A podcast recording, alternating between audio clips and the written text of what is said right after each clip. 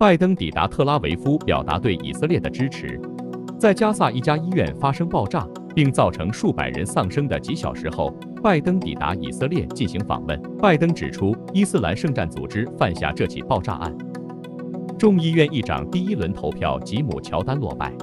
众议员吉姆·乔丹在首轮投票中遭到二十名共和党同僚投反对票，未能赢得众议院议长职位。美国销售零售额连续第六个月增长。联信银行发布今年九月份经济表现，随着就业率、工资及消费者支出的增加，正在推动经济向前发展。